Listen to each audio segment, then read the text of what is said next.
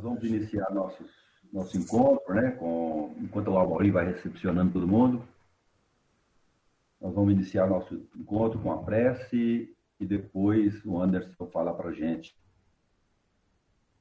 Gostaria de pedir a todos que fechem os seus olhos, sintam Jesus, o nosso irmão amado, mestre, ao nosso lado, porque foi ele que asseverou: onde estiver, onde estiver mais de um, lá estarei. E ele está aqui, e ele está aqui, ao lado de cada um de nós. E aproveitando esse encontro fraterno de irmãos, vamos agradecer ao Pai, ao Pai de todos nós. Deus, essa, essa divindade suprema de de puro amor. E é de amor que nós vamos falar essa noite. É de amor, de dedicação, que o Andas traz para nós esses estudos. Que Jesus, os mentores espirituais, Clara de Assis, possa iluminar a todos nós, e em particular o Anderson, que trouxe para nós esse estudo maravilhoso. Que assim seja, Senhor. É com você, Anderson. Tá ótimo. Boa noite a todos.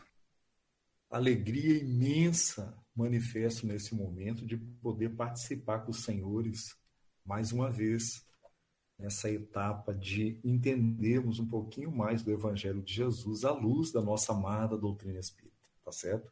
É sempre um grande prazer mesmo. Eu até brinco com os amigos mais íntimos, vocês já estão ficando íntimos, posso brincar com vocês também, né?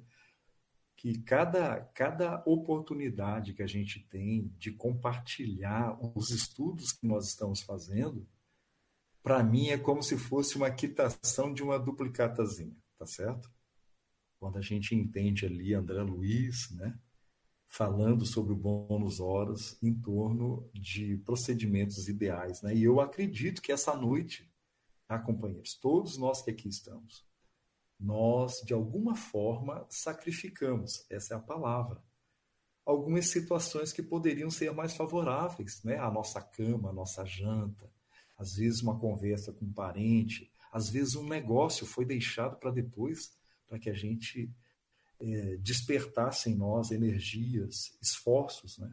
Para aqui estar. Então eu espero honrar esse momento de convivermos juntos aqui e trazermos algumas coisas. Quem sabe a gente, daqui a pouquinho, quando terminar, a gente poder dizer que estamos melhores do que quando começamos aqui às 7h45, tá certo? Então, esse, esse é o meu desejo. Vamos ver se isso vai se concluir, tá certo?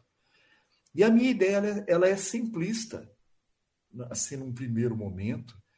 Eu, eu, assim, o desafio é li, linkar a paz com o amor que parece que são duas coisas bem diferentes, né? Mas a minha ideia é fazer esse link, né? Da paz com o amor. Quem sabe nós daqui para frente a gente vai começar a vislumbrar esses dois movimentos, né? A paz, a gente vai entender direito que história que é essa, depois amor, que história que é essa de amor, né? E, e vamos ver se tudo vai dar certo daqui para frente, tá certo?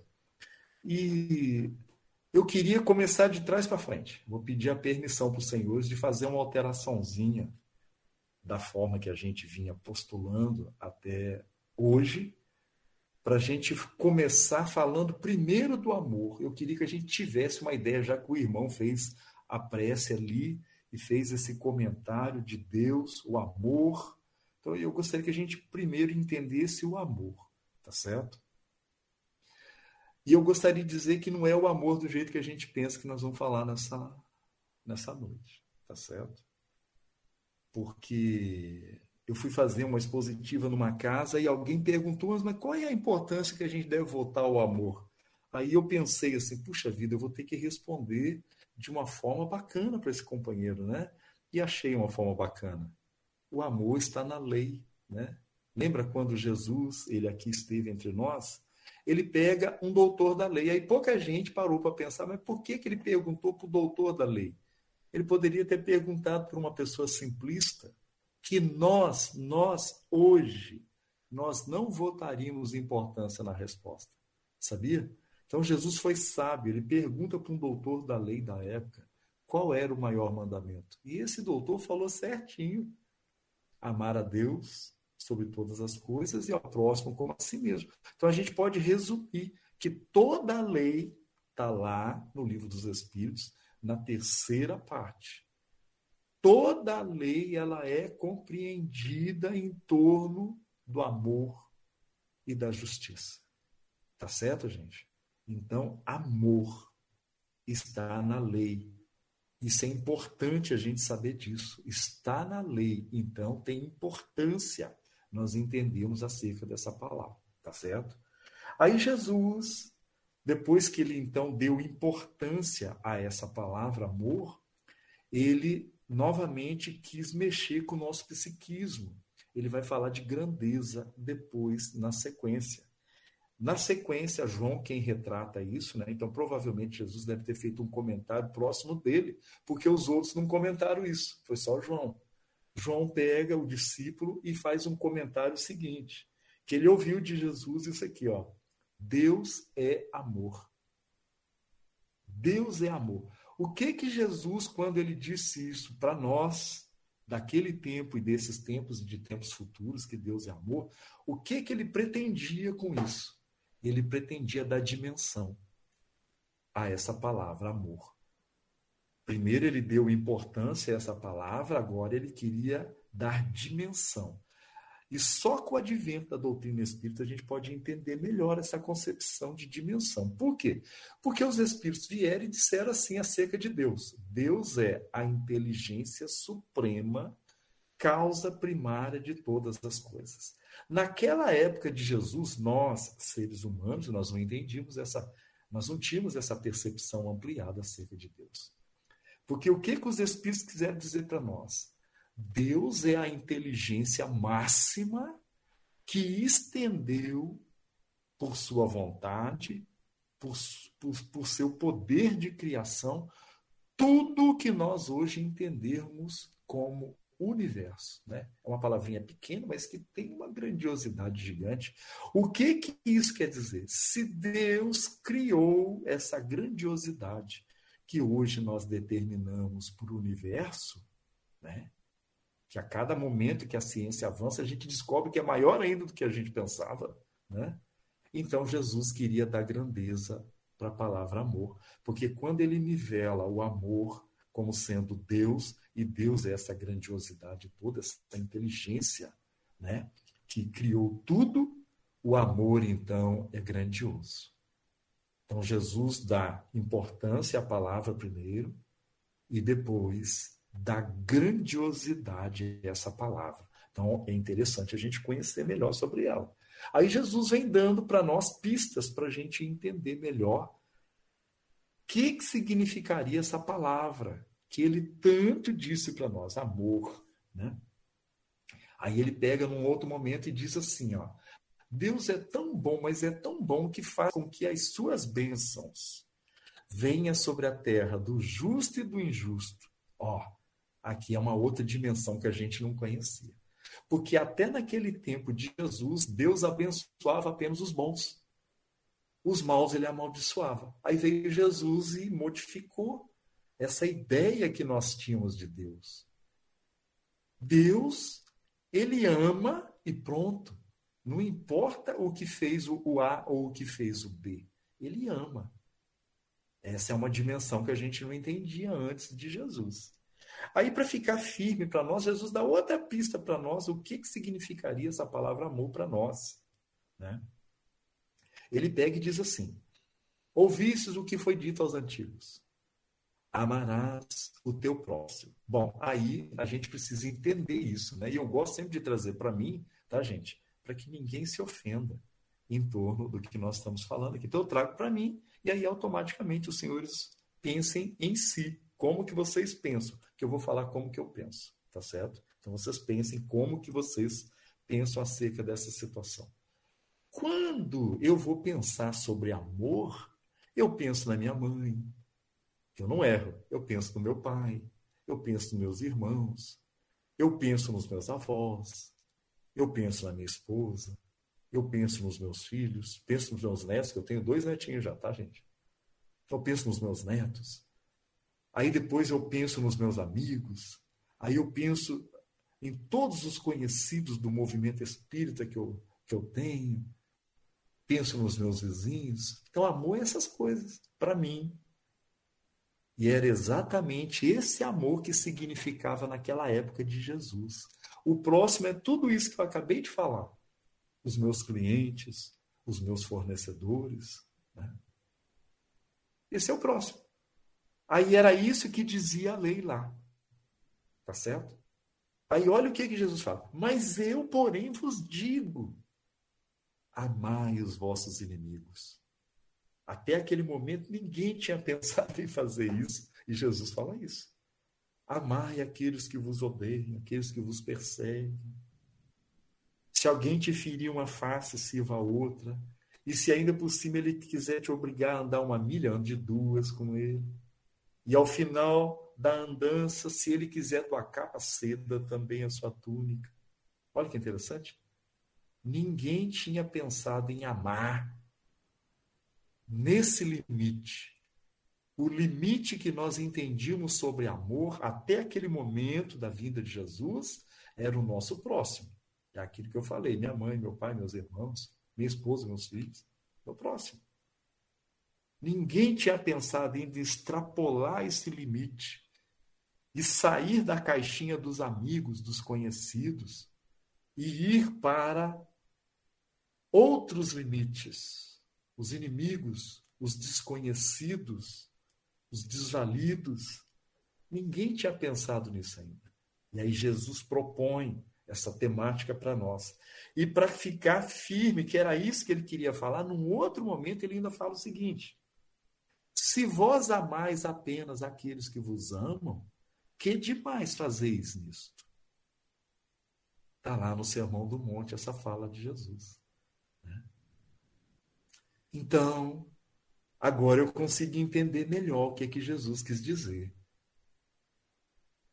O amor, ele tem que extrapolar as caixinhas que nós colocamos como tradição, como costume, como ensinaram para nós, né? Aí vem Joana de Ângeles e fala, arremetendo a esse assunto de amor, né? Joana de Ângeles ela propõe assim para nós que a palavra melhor para isso que Jesus falou seria amorosidade. Quem tem amorosidade não consegue colocar em caixinhas. A caixinha da família, porque ele extrapola. Quem tem amorosidade não consegue colocar na caixinha da parentela, porque ele extrapola. Amorosidade.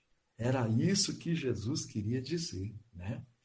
Aí então eu jogo para mim isso de novo. Eu vou jogar para mim e cada um de vocês pensa em si.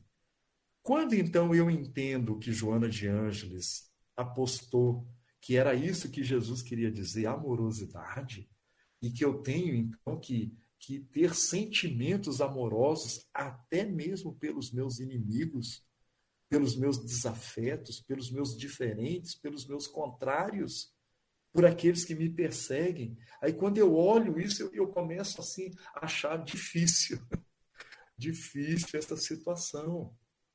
Eu fui ouvir um companheiro falar sobre amor lá em Salvador, tá, gente? Algumas casas já estão funcionando. Como eu estava em Salvador, tinha um companheiro lá de renome fazendo uma expositiva e eu fui ver ele falar de amor, é um assunto interessante. Eu estava estudando a matéria. Aí ele falou assim, ó, que nós, nós hoje, tá, gente? Nós que estamos aqui, ó, encarnados, né, vivenciando essa pandemia global, nós estamos tendo uma grande chance de exercitar a amorosidade que Joana de Ângeles define que foi isso que Jesus queria para nós. Aí ele fala assim dos políticos, né, da grande gama de diferenças políticas que nós temos no Brasil. Nós já conseguimos, essa foi a pergunta que ele fez lá. Nós já conseguimos amar todos os políticos porque todos eles são importantes para nós.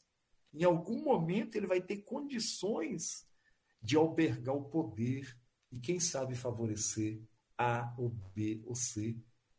O ideal seria que fosse todos. Nós temos amado esses companheiros de tal forma para eles repensarem a forma social de agir. Nós temos feito isso. Aquele companheiro chamado Lázaro, que foi trucidado agora esse tempinho atrás, né? Estava lendo as notícias. Mais de 70 tiros. Julgaram ele como assassino e mataram ele como assassino. A gente conseguiu amar aquele companheirinho quando a gente soube que ele estava tendo todas aquelas dificuldades. Nós amamos ele? Nós votamos amorosidade na situação? Ou será que nós fizemos igual a maioria? A maioria, quando via nos jornais, é que ele ficou 20 dias sendo caçado, né? A maioria da população brasileira torcia para os policiais pegarem ele e executar a pena de talhão que já ficou lá atrás. Mas hoje o psiquismo humano ainda traz resquícios dessa pena de talhão. O que se fez, se paga. Aqui nos nossos dias de hoje. Nós que estamos ouvindo aqui, nós, nós tivemos impulsos de amorosidade para esse companheiro? Tivemos. Então, esses são os, os grandes é, momentos de aprendizado que nós estamos tendo. Nós estamos aproveitando esses aprendizados para desenvolver amorosidade. Aí eu vou falar de mim, tá, gente? E cada um pense. Pense de si.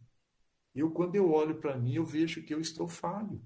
Porque se amorosidade é isto, eu ainda estou longe. Eu estou longe ainda desse ideal. Né? Longe, mas longe, longe, longe mesmo. Né?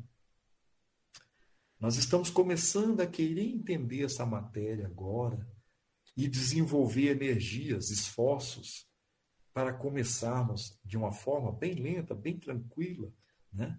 caminharmos para esse ideal, tá certo? Bom, então, se o amor, a amorosidade, segundo Joana de Ângeles, é esse objetivo, e eu vejo que eu estou um pouco distante, é porque eu ainda trago resquícios de violência armazenado em meu psiquismo, em minha consciência imortal. Tá certo, gente? Porque às vezes eu não estou fazendo o que Lázaro faz. Às vezes eu não estou fazendo o que a maioria dos políticos faz, mas eu posso estar falando. Ou às vezes eu posso não estar nem mesmo falando o que essa turma que eu peguei como exemplo aqui faz, mas eu posso estar pensando. Isto ainda é uma violência armazenada em nosso psiquismo. E é importante que a gente reconheça isso, porque Jesus falou que aquele que ainda que pensar no mal já pecou. Olha bem, pensar, falar, fazer é uma distância grande esses três posicionamentos. Mas segundo Jesus, pensou, já errou. Já deu vazão para a violência que existe dentro de nós, né? Então eu vejo ainda que a violência faz parte do meu cotidiano e eu gostaria que os senhores olhassem para dentro de si, fazendo uma constatação. Tá certo, gente? É por isso que eu ainda, eu embora eu enxergue esse ideal, eu saiba que é preciso fazer isso, mas eu ainda admito que não consigo. Tá certo, gente? Então é dessa amorosidade, é desse amor ideal que nós devemos começar a pensar nessa noite. Se estamos ou não estamos inseridos dentro dessa proposta, ok? Bom, então entendido o que, que significaria esse amor que Jesus falou lá atrás, que Joana de Anjos retrata muito belíssimamente para nós, né? Como amorosidade, sendo esse o ideal, então a paz ela tem que trazer um movimento para nós, né? Ela tem que trazer algum movimento que possa linkar a gente nesse ideal, já que a gente está observando que não estamos ainda a contento dentro dessa proposta. Tá certo, gente? Bom, então vamos definir a paz agora. Eu quero dizer para os senhores que vai dar tudo certo. Até meia-noite. A paz que eu venho também propor para os senhores não é aquela paz que a gente pensa. Tá certo, gente? Não é. Em verdes campos, né? os campos elíseos, sem guerras. Não, não é essa paz. Não é essa paz. Tá certo? É uma outra paz. E eu vou provocar a reflexão dos senhores numa fala de Jesus, muito interessante, Novamente é João quem vai trazer para nós, né? Eu fico pensando assim, esse João, ele foi realmente um, um, um, um, companheiro assim, muito diferenciado, né? Porque a grande maioria das coisas que ele falou, nenhum dos outros retratou. Mas ele era atento, ele era atento no que Jesus falava, para depois escrever isso em tempo posterior, né? Ele retratou uma fala, isso está lá no capítulo 14, no versículo 27, uma fala muito interessante de Jesus. E é ela que eu vou trazer para a gente refletir agora nesse momento. Ele disse assim: Jesus, a minha paz vos dou, mas não vou lá dou como o mundo dá. Pronto, é essa a reflexão que nós vamos fazer daqui em diante agora. Jesus prometeu uma paz para nós, e queremos acreditar que essa paz era importante. Porém, ele faz uma definição muito interessante, que ele, a paz que ele vinha ofertar para nós, não era a paz que o mundo dá. Então, primeiro nós vamos tentar entender qual é a paz que o mundo dá, para a gente conseguir vislumbrar qual é a paz que ele pretendia. Tá certo, gente? Vamos tentar entender qual é a paz que o mundo dá primeiro? E, novamente, eu vou me posicionar como instrumento de reflexão inicial. E aí, ao mesmo tempo que eu falar de mim, vocês vão pensando em vocês, como que vocês pensam essa matéria. Tá certo? Eu tenho uma. Eu, eu sou contador, já falei isso para vocês, né? Então eu tenho assim, muitos problemas. Eu tenho muitas turbulências, tá, gente? Muitas. Eu poderia dizer para os senhores que eu não sou uma pessoa que vive em paz. Essa é a realidade. Tá certo, gente? Eu tenho muitos desafios ainda nos meus 55 anos de idade a exercitar, a exercitar minha paciência, minha tolerância, a minha inteligência, a minha moralidade, e assim vai, outras coisitas mais, tá certo? E eu quero acreditar que os senhores também é da mesma forma, tá certo? Por isso que eu estou usando eu como exemplo.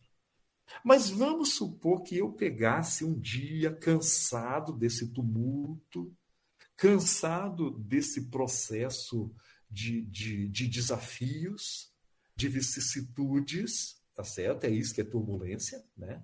Na nossa vida, é o cotidiano, e as vicissitudes cotidianas, nossa, aí varia de pessoa para pessoa, de profissão para profissão, de cidade para cidade onde ele mora, tá certo? Mas vamos supor que eu, cansado dessa turbulência cotidiana, dessas vicissitudes cotidianas, eu dissesse assim para mim: ó, eu vou tomar um remédio, e quero dormir uns três dias. Num pressuposto assim que se eu dormisse, as coisas passariam. Será que se eu fizesse isso, eu teria paz? Será, gente? Estou colocando vocês para pensar, tá? Vocês se coloquem no lugar da pessoa que eu coloquei. Eu coloquei na primeira, vocês coloquem na terceira pessoa e vocês aí, tá certo? E se perguntem: será que se fizesse a gente teria paz? Eu vou aumentar esse raciocínio. Será que se eu pegasse, em vez de eu tomar um remédio, eu vou lá para um deserto, eu vou achar um lugar deserto, onde não pega celular, onde ninguém me conhece, e vou ficar lá um mês, um ano. Será que eu teria paz nesse local deserto, afastado das vicissitudes da vida cotidiana minha? Eu vou mais longe ainda. Será que se eu cavasse um buraco, ou então uma caverna, eu achasse uma caverna e eu me colocasse lá, será que lá nesse lugar eu teria paz? Será? Por que, que eu estou levando os senhores a movimentar esse raciocínio, a fazer reflexão nesse sentido? Porque um número muito grande de irmãos, seres humanos, encarnados.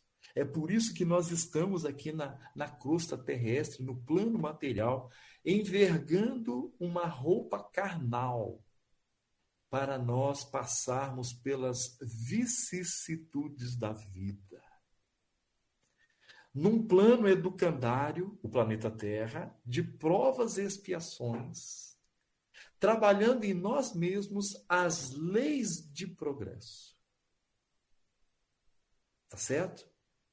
Muitos irmãos que comungam esse mesmo princípio, eles, quando a turbulência da vida, a lei do progresso chegando para ele, para ele se desafiar. Muitos irmãos buscam subterfúgios como esses que eu falei, mas um número muito maior ainda vai buscar outras coisas. Bebidas, como escape para as turbulências e as vicissitudes da vida, cigarros, drogas, remédios, sexualidade comprometida e até mesmo ilegalidades, outras morais como mecanismos de pacificação das, dos seus tumultos, das suas vicissitudes da vida. Tá certo, gente? E há companheiros ainda que, por conta desses tumultos, ele ainda não entendeu que a lei do progresso que fornece isso para nós, que a gente precisa passar por essas vicissitudes cotidianas no plano material, tá? Buscam ainda o suicídio como mecanismo de pacificação dessas vicissitudes cotidianas. Né? Por que, que nós estamos falando isso? Porque temos que entender nesse momento que não entendemos essa paz que o mundo oferta para nós, segundo o próprio Jesus, é insuficiente para trazer aquela paz que ele falou. Por isso que ele foi firme. A minha paz vos dou, mas não vou lá dou como o mundo dá, porque o mundo dá uma paz momentânea para nós. Momentaneamente, quem vai dormir, ele tem um princípio de paz, mas é só ele acordar, o tumulto está tudo ali, as coisas estão tá lá para ele resolver. Quem for lá para o deserto, ele não vai se sentir em paz lá. Talvez num primeiro momento, um dia, dois dias, uma semana, um mês, não sei. Dali a pouco volta o tumulto de novo. Se a pessoa tomar um anestésico, enquanto está anestesiado, pode até ser que ele tenha princípios de paz ali, mas é só passar o momento do remédio. Quem usa o álcool, quem usa o cigarro, quem usa as drogas, quem usa o escape pelo adultério promíscuo, momentaneamente, depois volta tudo de novo. É isso que Jesus quis dizer tudo que o mundo pode nos ofertar é uma paz momentânea. Então pressupõe-se que a dele é duradoura. Tá certo, gente? Então ele ofertaria para nós uma paz duradoura. E quando ele falou mundo, ele quis dizer tudo que está fora de nós. Tudo que a gente usar fora de nós para adquirir uma paz vai ser insuficiente. Seja remédio, seja álcool, seja cigarro, seja drogas, seja até o suicídio. Vai ser insuficiente, essa é a palavra, para que nós tenhamos a verdadeira paz, aquela paz duradoura. Então, agora que a gente já entendeu isso, então, que o mundo ou as coisas externas a nós, é isso que Jesus quis dizer com o mundo, as coisas externas a nós, elas são momentâneas, né? Como adquirir essa paz duradoura, então? Porque Jesus falou que ele daria ela para nós, então tem jeito. Tem jeito de adquirir essa paz duradoura. A ideia agora é a gente começar a compreender como que nós podemos obter essa paz duradoura que Jesus disse que nos daria ela para nós. Bom, novamente não está lá em Jesus, porque nós não tínhamos condições psicológicas, intelectuais e morais para entender a verdade naquele momento. Então Jesus ele dá só um toque. Haveria de no futuro, com o advento do espírito de verdade, o surgimento da pedagogia da doutrina dos espíritos, movimentos que nós pudéssemos entender melhor o que, que Jesus quis dizer lá atrás. E a doutrina dos Espíritos, ela traz para nós um movimento muito interessante para a gente entender essa paz duradoura. Está lá na questão 922 do Livro dos Espíritos. Kardec, né, o, o, o mestre leonês, ele tratando com os espíritos alguns assuntos, e olha os assuntos que ele estava tratando, estava tratando sobre felicidade com os espíritos. E aí, então, na questão 922, que é a que interessa para nós, ele pergunta para os imortais acerca da felicidade real. E os espíritos responderem dois movimentos, duas situações para nós termos aquela felicidade real, ou seja, aquela duradoura. Não é a momentânea. Aqui nós temos felicidades momentâneas. O mundo pode ofertar para nós situações momentâneas. Aí Kardec pergunta da duradoura, da felicidade real. E os espíritos respondem de duas formas. Para a realidade material. Por que, que os espíritos fizeram isso? Porque nós temos duas realidades, tá, gente? Todos nós aqui, ó. Nós temos duas realidades. Nós temos uma realidade encarnada e uma realidade desencarnada. Ou seja, espírito. Então, uma realidade material e uma realidade como espírito. Essas duas realidades fazem parte de nós, porque nós estamos dentro da lei de progresso. Então, há necessidade da gente passar por reencarnações. Né? Várias. Né? Aí, então, os espíritos respondem: para a realidade material, a posse do necessário. Nós vamos deixar essa primeira parte. Por quê? Porque quando a gente vai, como a gente está querendo entender a duradoura, mesmo que nós formos bilionários, trilionários, nesta encarnação vai passar. Nós não vamos levar essa essa essa posse abundante. Nós não vamos levar isso para o plano espiritual. E pode acontecer de na próxima encarnação a gente voltar a ser pobre de novo. Tá certo, gente? Porque tudo isso são provas e expiações. Está muito bem dimensionada essa proposta na doutrina dos Espíritos, que não é o caso nosso a gente discutir aqui agora. Tá certo? Então nós vamos deixar essa primeira parte da resposta de lado, porque ela não vai interessar para nós na questão de durabilidade. Tá certo? Mas os Espíritos responderam: mas para a realidade moral, por que, que eles falaram moral? Por causa da consciência. A melhor definição de espírito é consciência. O que, que quer dizer isso? Nós, em toda a nossa existência imortal como espírito, nós não perdemos a nossa consciência. Por ora, nós temos um processo chamado de esquecimento, para que nós tenhamos novas profissões, novas atitudes, novas situações, novas provas, novas expiações. E tudo aquilo que nós temos de passado não venha compuscar essa nova oportunidade que nós estamos tendo. Mas nós não perdemos a nossa consciência nós temos sim um bojo de consciência. Por isso que os espíritos responderam consciência, moral, né? A realidade moral. Então, a realidade da consciência imortal, ou seja, a realidade espiritual nossa. Tá certo, gente? Então, essa parece mais ideal para nós. Por quê? Porque, como consciência imortal, né, o nome já está dizendo, nós somos imortais, então essa parece mais duradoura. Aí eles falaram que tem duas coisas que acontecem para que nós tenhamos essa felicidade real como espírito. Duas coisas: consciência tranquila e fé no futuro. Olha que interessante. Consciência tranquila é necessário para nós termos felicidade real, felicidade duradoura. Então era isso que Jesus queria dizer lá atrás a paz que ele veio ofertar para nós era a consciência tranquila. Não depende do externo, depende do interno. Por isso que ele falou mundo, não volador como o mundo dá, o externo dá. Porque ela é uma consequência íntima. Depende apenas de nós, apenas de nós, para obtermos consciência tranquila. Bom, nós já, já descobrimos a paz que Jesus queria que nós entendêssemos.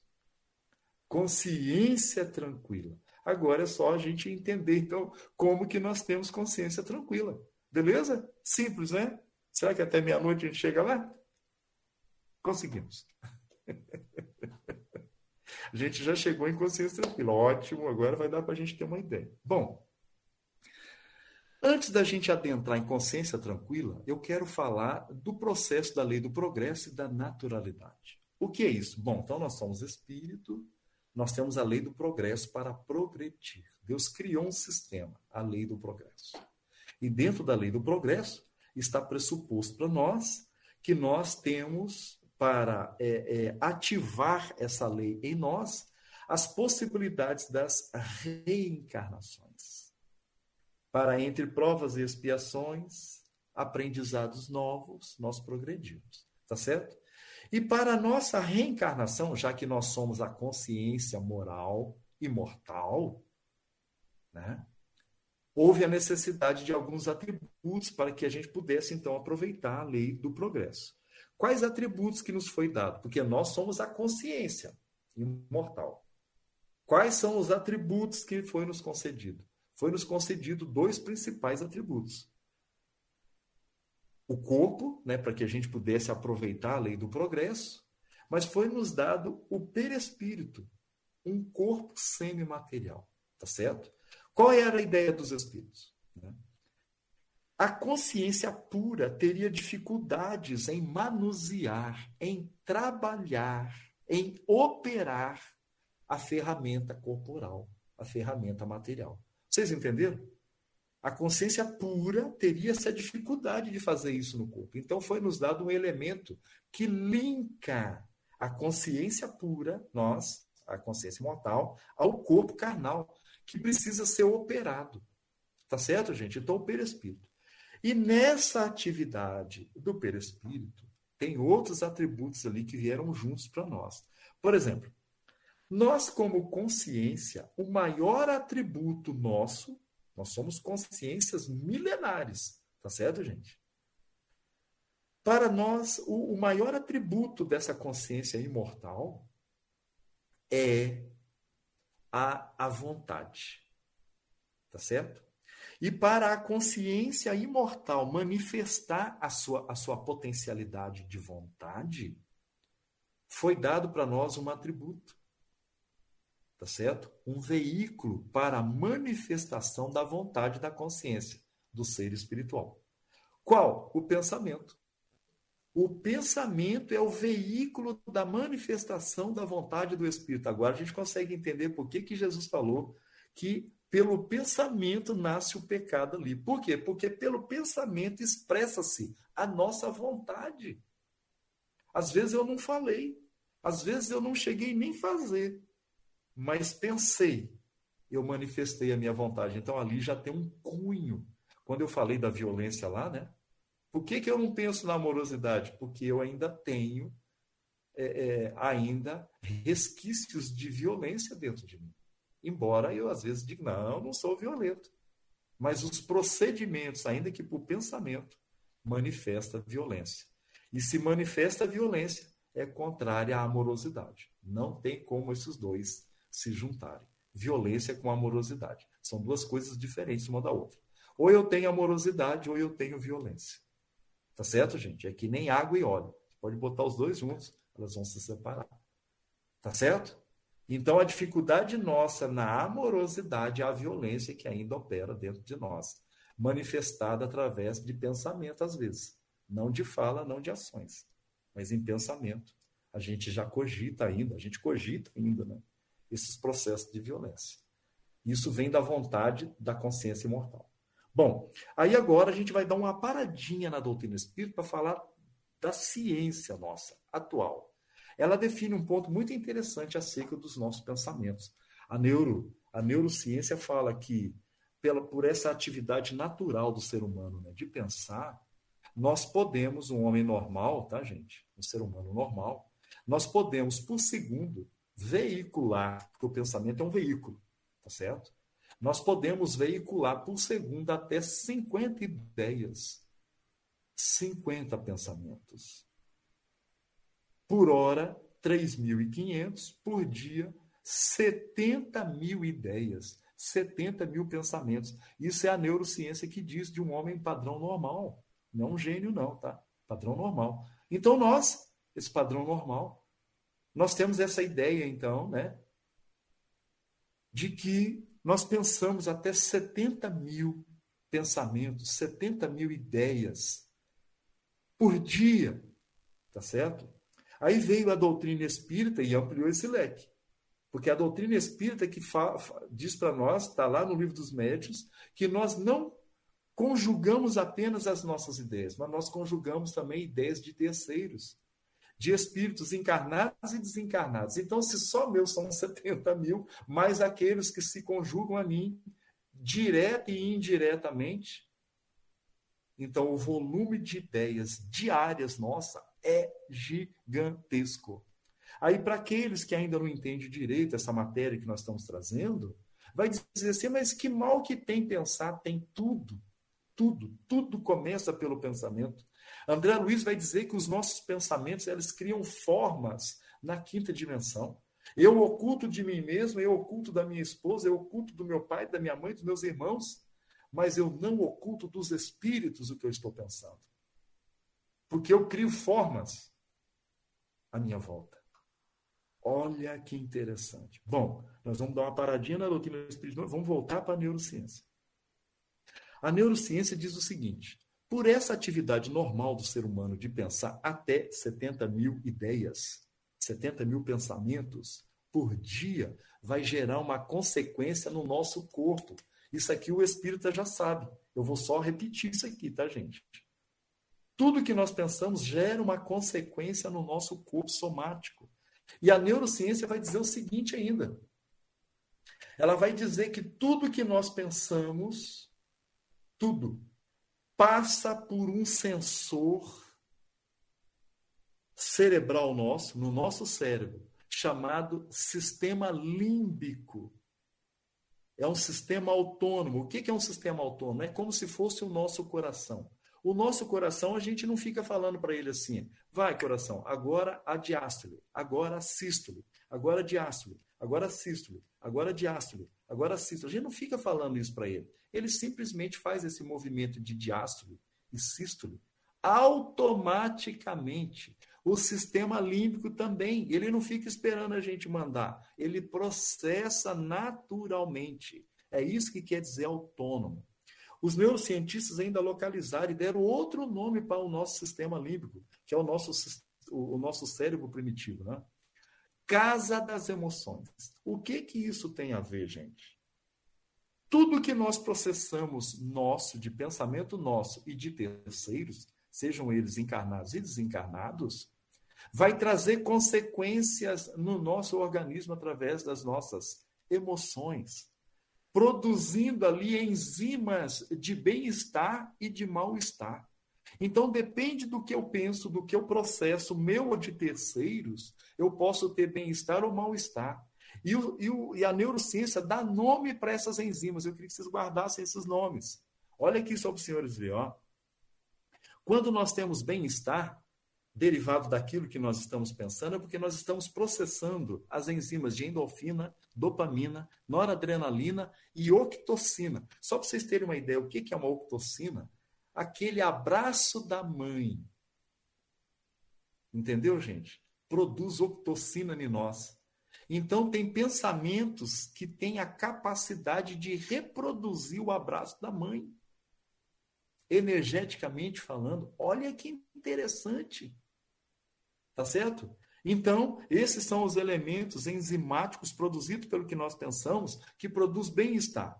E aí a ciência definiu o mal-estar também. Depende do que eu penso, do que eu processo de mim mesmo, de terceiros, eu, e eu começo a dar mal-estar, é porque nós estamos processando as enzimas de corticoides. Aí tem uma variante de corticoides de quase 12 elementos. Eu não vou falar aqui para os senhores, nós vamos gastar muito tempo.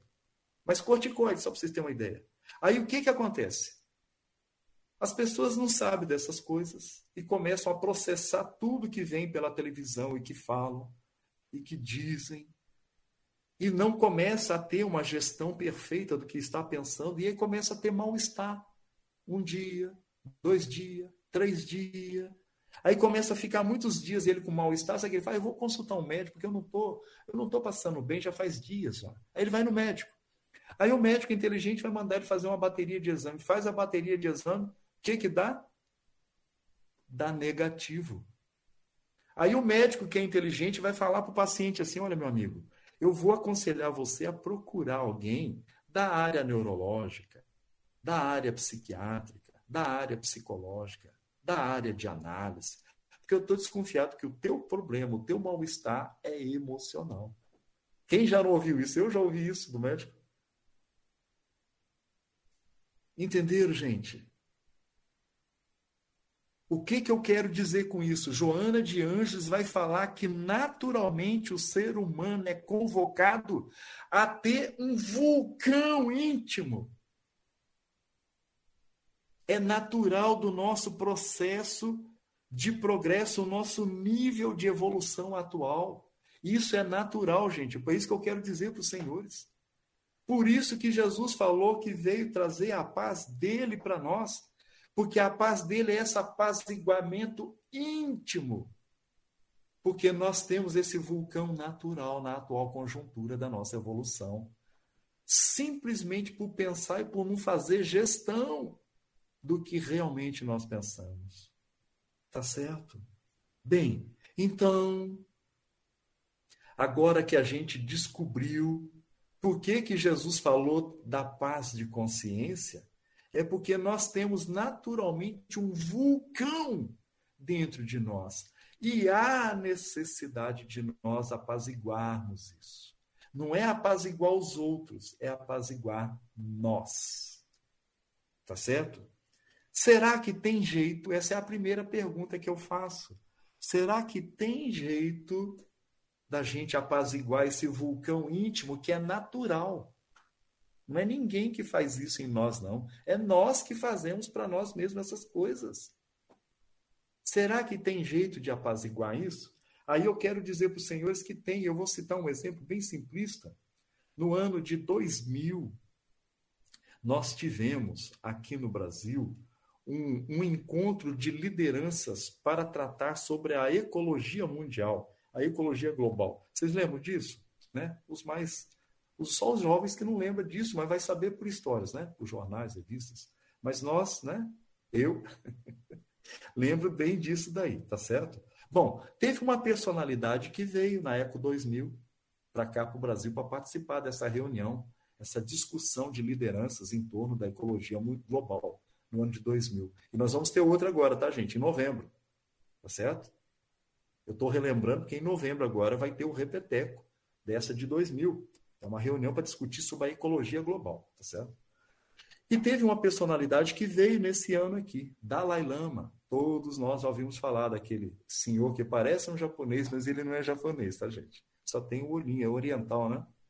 E, e, e careca. E Dalai Lama veio para cá. Eu não conheci o companheiro, mas eu tinha um amigo lá de Londrina que estava no aeroporto do Rio de Janeiro quando Dalai Lama chegou para a Eco 2000. E ele, então, falando assim, ah, você precisa ver que pessoa enigmática Dalai Lama e que ser transcendental. é por que transcendental? Ele passa sorrindo para um lado e vai duas mil pessoas atrás dele. E aí ele passa sorrindo para cá e vem mais duas mil pessoas junto com ele. As pessoas têm o dom de acompanhar ele. Falei, ah, é? Mas e aí? Ele falou, não, eu fiquei curioso, né? E fui lá ver. Eu falei, vou me aproximar desse, desse companheiro para me ver o que, que ele tem de diferente da grande maioria dos outros seres humanos, né? E aí, então, ele se aproxima de Dalai Lama. Aí ele falou, Anderson, foi fantástico o que eu senti, cara.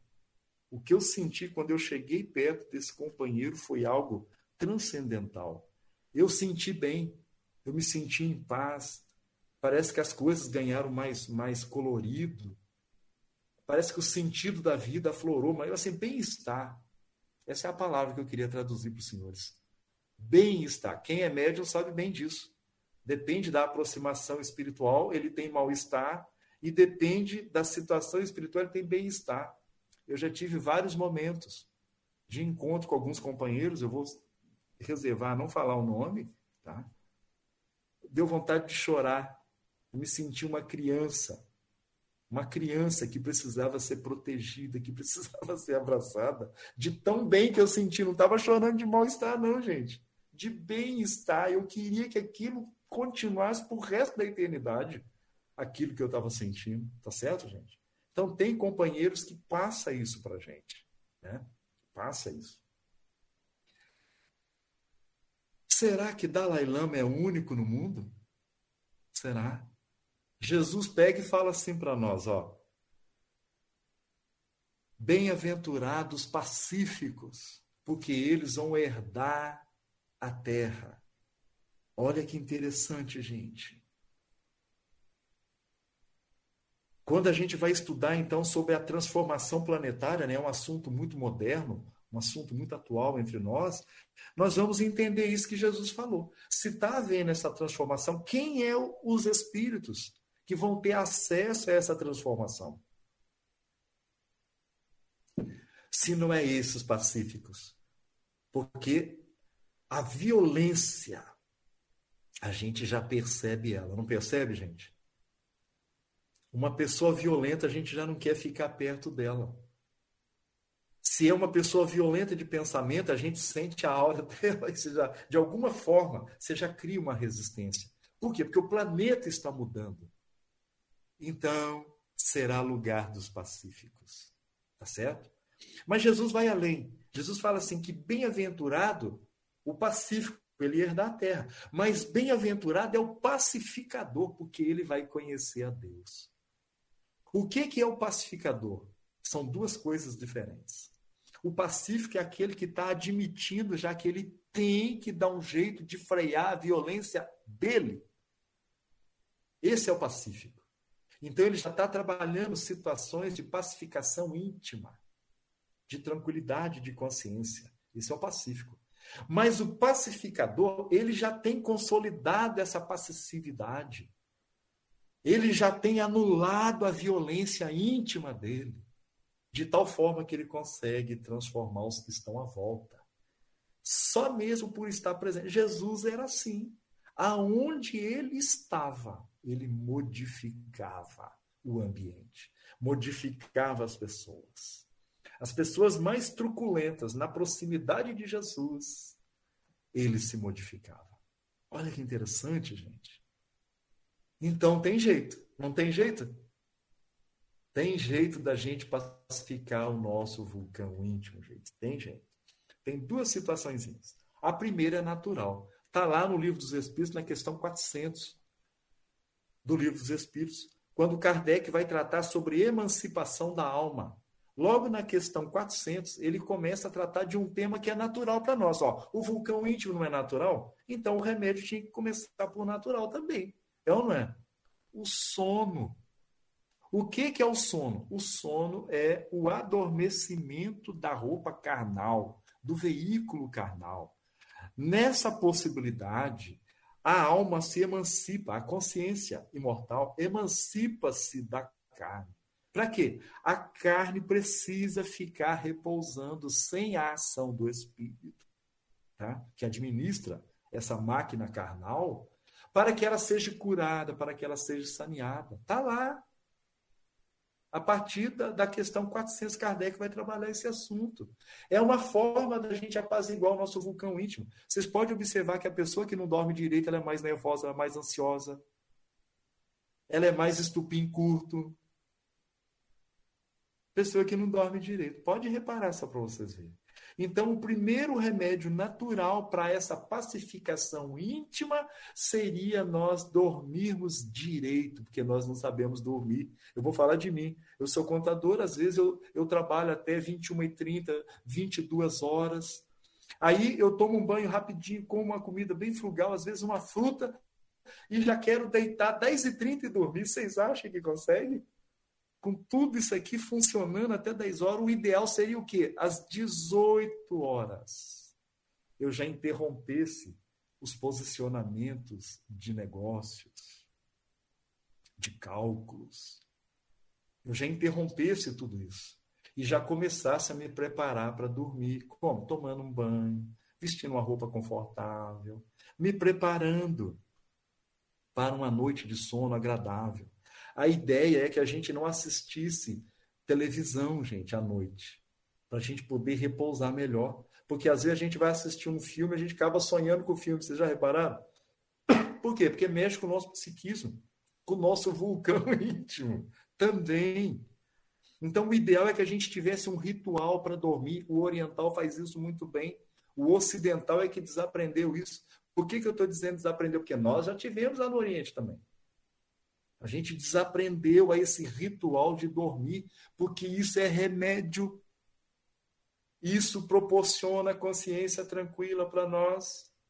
Tá certo, gente? Então, o primeiro remédio natural é isso.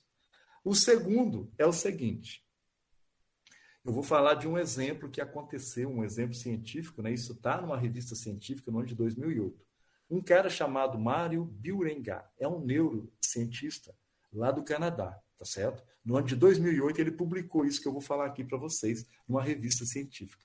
Ele vai conhecer lá na cidade de Montreal, ele que tava, era estudioso da área é, neurológica, né, da área cerebral, do psiquismo humano, ele observou as irmãs carmelitas que elas tinham uma pacificação muito bacana. Ele sentiu que elas tinham uma paz diferente da grande maioria do restante das pessoas lá de, de, de Montreal. Ele falou: Eu vou estudar essas madres. Ah, então a gente tem que entender quem eram essas madres carmelitas, tá, gente? As madres carmelitas, elas são adeptas da ideia de Teresa de Ávila. Quem é Teresa de Ávila? A Santa Teresa. Quem foi Teresa de Ávila? Ela escreveu várias obras vários livros sobre a pacificação íntima. Entre os vários livros que ela escreveu, eu vou citar um importante para que os senhores pesquisem depois: Castelo Íntimo. Nesse livro, Castelo Íntimo, ela trata ali de várias técnicas para que a gente apazigue esse vulcão íntimo que a neurociência vem falar para nós aí, que é natural, todos nós temos. O que não é natural, a gente deixar ele explodir toda hora. Isso não é natural, tá certo? Então, por isso que Jesus veio trazer a paz duradoura, a consciência tranquila. Então, a Teresa de Ávila ela vem falar sobre essa pacificação interior. E nesse livro, ela fala de um mecanismo que as, as irmãs carmelitas usam. Aí, então, o que, que esse companheiro Mário Biurengar ele fez? Ele pegou essas irmãs e levou para um laboratório ele queria fazer análise laboratorial com elas, tá certo? Já que ele percebeu que elas eram diferentes do restante da população de Montreal, que são muito agitados, muito ansiosos, e é natural isso do povo mais, mais desenvolvido intelectualmente falando, tá, gente? Aí o que, que acontece? Ele pegou, levou elas, meia dúzia de freiras das irmãs carmelitas, e colocou dentro do túnel da tomografia computadorizada e falou assim para elas: olha, vocês podem fazer o que vocês quiserem lá dentro. Procurem fazer o que vocês fazem cotidianamente, lá dentro do túnel da tomografia, que eu quero fotografar o cérebro de vocês enquanto vocês estão operando. E ele deixou elas por algum período lá. E enquanto ele fotografava o cérebro dessas mulheres, ele percebia que a parte límbica, a casa das emoções dessas irmãs estavam ativado, como iluminado. Aí então ele retira elas, ele já sabia que elas estavam tendo reações emocionais lá dentro do túnel. Ele tira elas do túnel, depois de fotografar o cérebro. Pergunta para elas assim: o que, que as senhoras estavam sentindo lá dentro? E todas elas disseram: bem-estar. Porque ou nós sentimos bem-estar ou nós sentimos mal-estar. Não tem meio termo. Ou é mal-estar ou é bem-estar. Tá certo? E elas definiram bem-estar. Aí então ele, curioso, pergunta para elas: Mas o que as senhoras estavam fazendo para ter bem-estar lá dentro do túnel da tomografia enquanto eu fotografava o cérebro das senhoras? Aí elas falaram assim: Nós falávamos com Deus. Falar com Deus é, olha que interessante. E as senhoras conseguem falar com ele? Falamos. Ah, é? E como que as senhoras fazem? Ele queria saber a técnica para ter bem-estar. Isso aí seria interessante para nós também. Né? Aí elas pegaram e falaram assim: ó nós temos a ideia de falar com Deus, porém não falamos nada. nós nos esforçamos é para ouvir Deus. Aqui está o segredo. Como que a gente faz as nossas preces, as nossas orações? A gente se preocupa com o quê? Com falar com Deus, como se Deus fosse surdo, ou como se ele tivesse ocupado, né? E Deus é todo ouvido para nós. Jesus falou: não cai um fio e nem uma folha de uma árvore sem que Deus saiba e permita. Então a gente não precisa ficar preocupado em falar com Deus. Mas nós temos que se preocupar com o que mesmo? Ouvir Deus. Ouvir Deus. Essa deveria ser a importância da nossa vida para adquirir consciência tranquila. Isso quem diz para nós é Teresa de Ávila, no livro Castelo Íntimo. Tá certo, gente? Muito bem executada essa técnica pelas companheiras é, é, madres carmelitas do mundo todo, tá? Não é só de Montreal, não. Eu falei de Montreal porque a pesquisa foi feita lá. Tá certo, gente? Então eu trago esses dois exercícios simples para nós. Aprender a dormir bem, tá? E meditar, falar com Deus, mas no sentido de ouvir Deus. Leon Denis tem uma técnica muito interessante naquela obra, é O Grande Enigma. Quando ele vai falar lá de meditação, ele ensina uma técnica também. A técnica do jardim. Vocês já leram aquela parte lá? Quando a gente vai olhar um jardim, a gente fica assim: ah, eu gosto dessa flor, eu não gosto dessa flor, ela é muito amarela, eu gosto de verde. Ah, tá seco porque tá outono. A gente não fica com aquele falatório mental. Leão Denis fala que a gente pode praticar a meditação simplesmente observando um jardim, mas não é falando com o jardim, é observando mesmo as características naturais, seja de verão, de inverno, se é uma rosa, se é um cravo, seja o que for. Ouvir é uma forma da gente tranquilizar o nosso vulcão íntimo. Tá certo, gente? Então, o que eu quero dizer para os senhores é o seguinte: a pacificação interior é treino.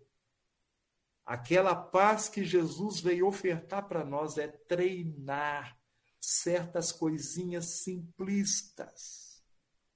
Tá certo, gente? Simples, dormir bem, meditar, ouvir Deus, ouvir os Espíritos. Tá certo, gente? Simples. E já que a gente falou na amorosidade, a amorosidade é treino também. Tá certo, gente? Por que, que os Espíritos vieram falar de caridade? Porque a caridade é o treino para a amorosidade futura. Tá certo?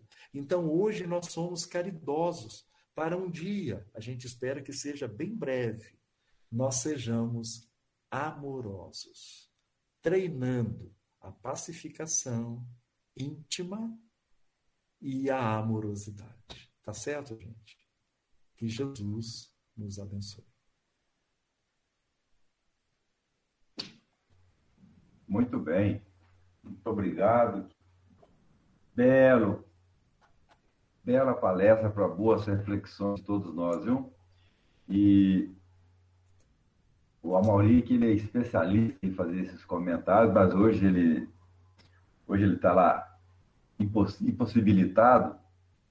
Mas eu queria retomar é, logo do início da sua fala, quando você falou da amorosidade de Joana de Ângelo, e citou aqueles exemplos, e eu também refleti e fiquei pensando não diferente de você.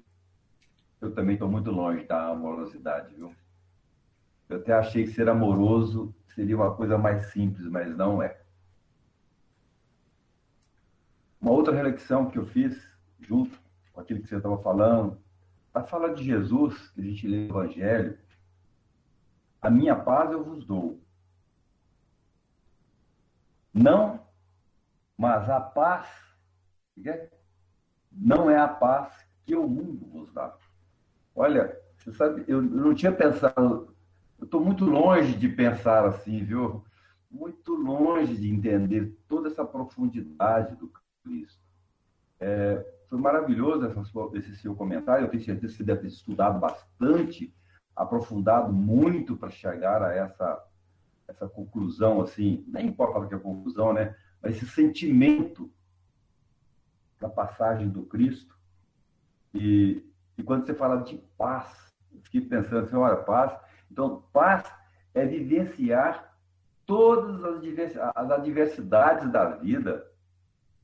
Caramba, é viver isso é que faz a paz. É, eu não quero alongar muito, que eu sei que, muitas pessoas querem comentar, mas eu fiz um monte de anotação aqui, olha, de tanta coisa que eu fiz, mas não vou falar, eu vou fazer outra palestra junto com você. Então vamos deixar aberto aí para quem quiser fazer alguma pergunta, quer fazer algum comentário, e, senão eu vou ficar falando muito.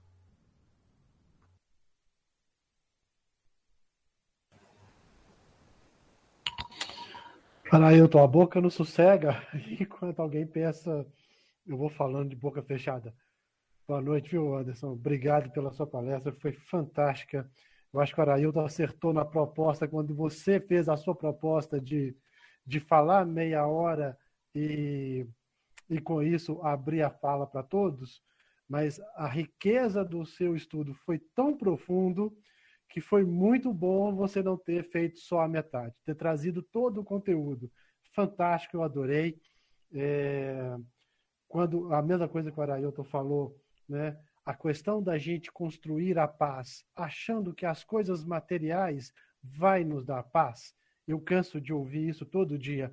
Ah, se eu tivesse um carro, ah, se eu tivesse um carro, uma casa, ah, se eu tivesse uma casa, um carro, um sítio, e essas coisas vão crescendo, vão avolumando, e isso nunca, nunca, efetivamente, não vai trazer a paz, porque Jesus ensinou que a paz está no nosso coração, né? É vivenciando as diversidades da vida aí, as dificuldades, a gente vai aprendendo com isso e vai construindo essa paz no nosso coração. E por isso, onde a gente estiver, né, certamente a gente terá paz, seja lá no deserto, seja no apartamento barulhento, seja no meio do seu trabalho mais complicado, com as pessoas mais difíceis, a paz está lá. Deve ser isso que as irmãs carmelitas conseguem no seu dia a dia produzir, né? Sentir Deus ali na profundidade. Cara, tudo muito bonito. É, só tenho que te agradecer aqui em nome de todos os amigos que eventualmente não queiram falar. Né? Eu, por mim, a gente ficaria aqui a noite inteira conversando e trocando é, essas informações muito ricas, muito bonitas. Obrigado. É, Mauri, isso que você falou é que às vezes a gente troca o sentimento de conforto pelo sentimento de paz. Então, essa questão que você falou do carro, ir para o sítio e viajar, isso nos traz conforto. Exatamente. Mas é isso que você falou, é você estar bem onde quer que seja. É isso. Legal. É... Oi, Anderson. É, adorei também a sua palestra. Ela faz a gente pensar muito, né? Em muitas situações que a gente passa todos os dias. Minha profissão também não é muito diferente da sua. Eu vivo constantemente é, trabalhando os problemas dos outros e não tenho muito tempo para resolver os meus próprios. Eu durmo pensando nos problemas dos outros, sonho com eles, acordo pensando que os dias vão passando sucessivamente nessa nessa questão. Então, assim, eu sei muito bem o que, que se deve passar. É, mas a questão é, que você disse aí sobre a pacificação, né? A gente ser pacífico ou ser um pacificador, sobre a amorosidade, é um, é um desafio muito grande na atualidade nossa, porque muito embora você fique na sua casa, você faça meditação, você queira se colocar numa bolha em que você consiga, você faz esse treinamento, as questões externas nos atingem de uma forma é, muito, é, como é que eu vou dizer, é muito impactante, né? É, a violência que a gente vê todos os dias, né? A revolta, as questões políticas que angustiam todo mundo. Aí eu te pergunto, me ensina como é que eu treino como que eu vou treinar a amorosidade, a pacificação, vivendo nesse, nesse meio que angustia o tempo todo, né? que nos cobra, que nos dá aquele, aquela insegurança, Aí a gente pensa em Deus, né? Igual você disse, não cai uma folha de uma árvore sem a permissão de Deus, não é? E assim, a gente tem que exercitar muito a fé para saber que tudo vai dar certo no final. Mas a gente tem que treinar. Me ensina como é que a gente treina. Eu, eu poderia dizer o seguinte para você. A primeira ideia que nós temos que ter é por que essa turbulência toda? Que é moderna, né? O homem moderno ele está mais turbulento, essa é a ideia, tá? Por quê? Que aumentou os afazeres. Eu tenho meu vizinho aqui que tem três empregos e ele faz um curso ainda à distância. Aí tem a família para cuidar, deve ter outros afazeres. Vocês já pararam para pensar a turbulência desse companheiro? Né? Então, isso é da nossa modernidade. Mas o que é essa turbulência? É a lei do progresso. Tá certo? É por isso que ele tem essa correria toda e eu talvez tenha menos. Talvez. Talvez tenha menos. Por isso que talvez o Amauri é outro tipo. Por quê? Porque a lei do progresso ela é diferente de uns para com os outros. Então, quem que está sendo mais usado nas vicissitudes cotidianas? Aquele que tem mais necessidade de ser aferido.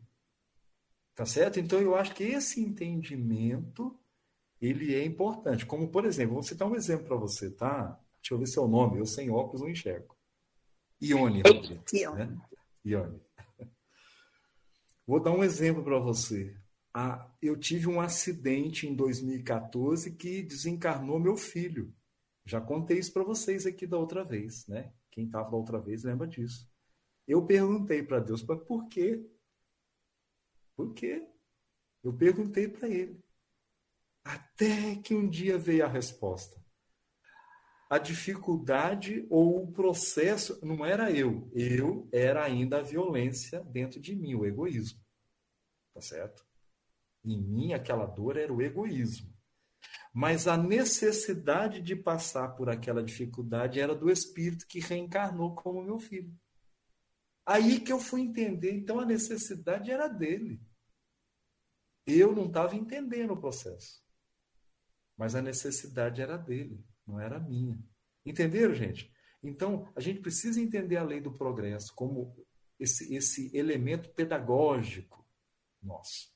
Tá certo? Eu acho que esse é o primeiro princípio. Primeiro princípio, é entender tudo isso. Tá joia? Nossa, aí foi um soco no estômago isso aí, viu? Puxa vida.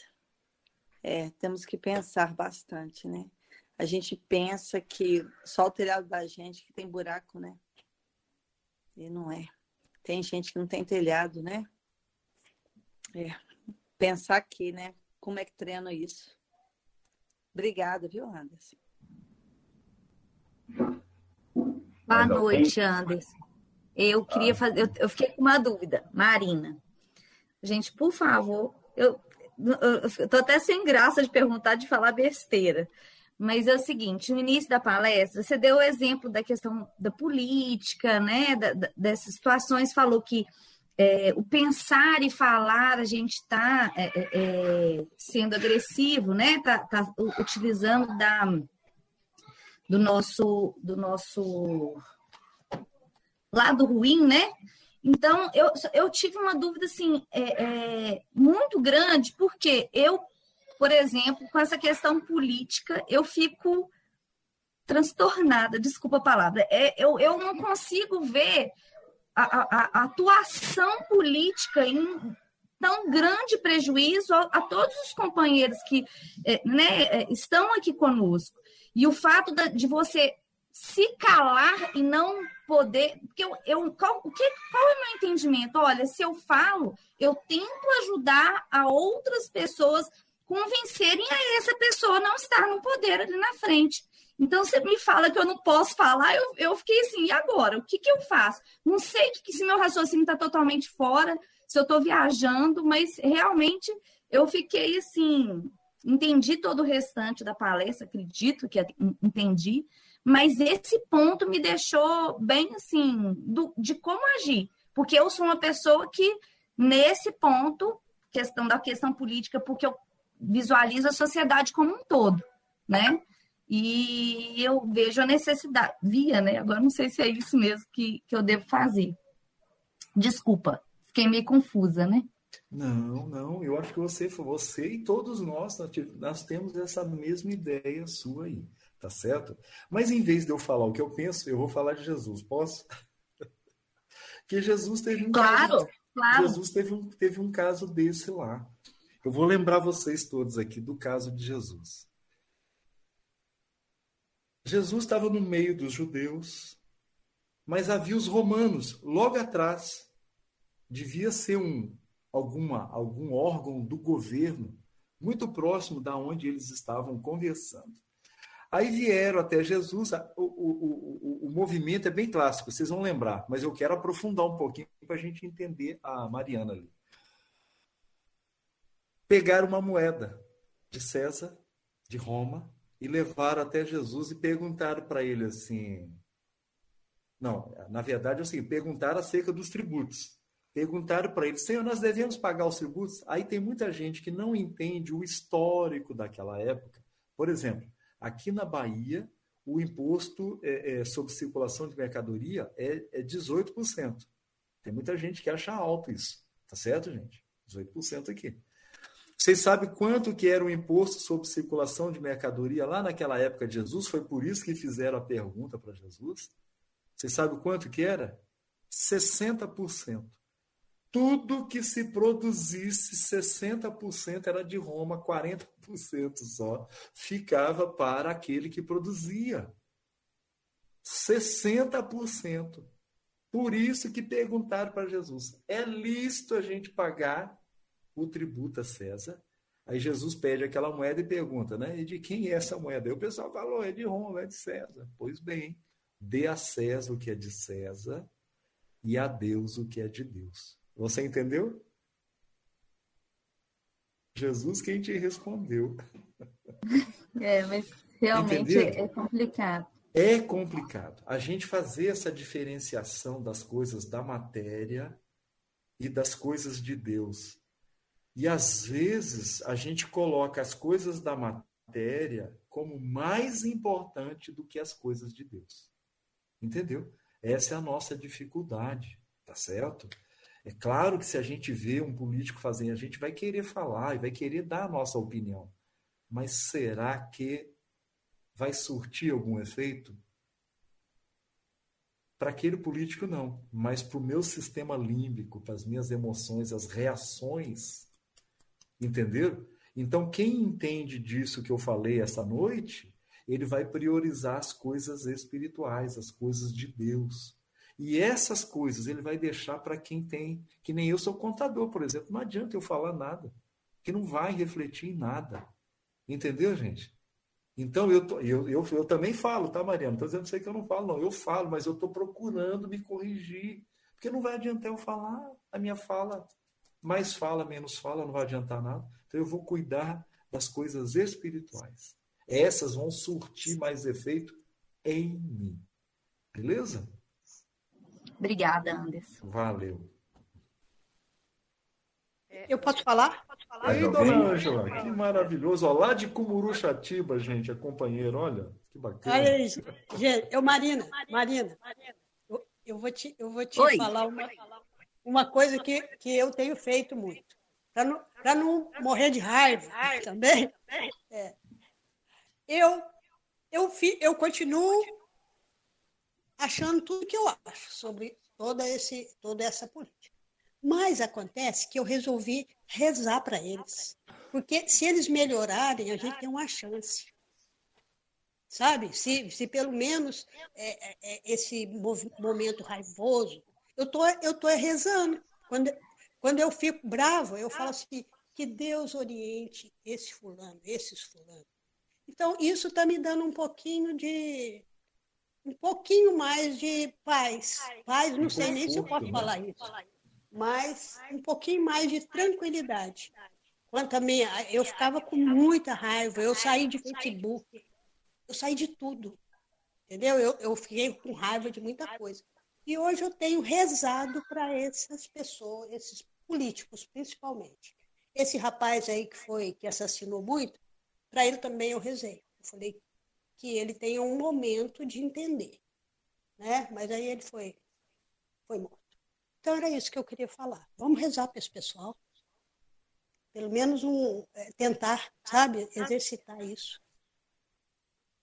Valeu, boa Obrigada, noite. Ângela. Obrigada, Ângela. Vamos tentar, tentar fazer isso também, né? Porque só Deus, né, para colocar o caminho de cada um. Né? É Deus quem governa o mundo, né? Lembrar disso. Exatamente. Muito bem. Nós já estamos aqui. Certeza que já está chegando a hora do, do Anderson dormir. Ele falou que precisa descansar. Que descansar é o que usa a carcaça para que o espírito possa se desdobrar em trabalho. Né, Anderson? Isso mesmo. É... Bom, se ninguém mais vai fazer uma pergunta, não quer perguntar, nós vamos então seguir a proposta da Clara de Assis, que é para aproveitar a inspiração do palestrante e ele fazer a prece de encerramento para nós. Pode ser, Anderson? Pode sim, com muito prazer, tá certo? Muito obrigado. E eu gosto muito de finalizar agradecido agradecido aos senhores pela paciência, pela atenção, pelo carinho que votaram nesse momento que nós ficamos ligados digitalmente, mas também pelos corações aqui nessa, nessa plataforma Google Meet, tá certo? E dessa mesma forma, agradecido, a gente vai estender até Deus essa grandiosidade, essa inteligência suprema e a causa primária de todas as coisas que por amor permitiu que nós existíssemos. E existindo, ele contribuiu com amor novamente, permitindo que nós tivéssemos acesso a todo aquele manancial para que pudéssemos sermos felizes. É para isso que fomos criados, sermos felizes. E a dinâmica é de construção. E construindo, aguardamos, ansiosos, o momento de, na felicidade real, podermos agradecer ao Criador, pessoalmente, por existirmos. Por ora, Senhor, muito obrigado.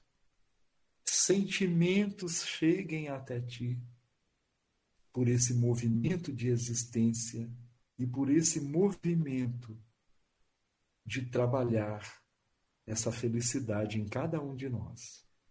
Queremos agradecer todos os esforços que vieram ao nosso encontro. Jesus, que desde o princípio no planeta Terra tem organizado os sistemas para que nós pudéssemos, na sua escola, é assim que eu vejo o planeta Terra, uma escola, ao qual nós, alunos, estamos todos inseridos na pedagogia do amor do Cristo.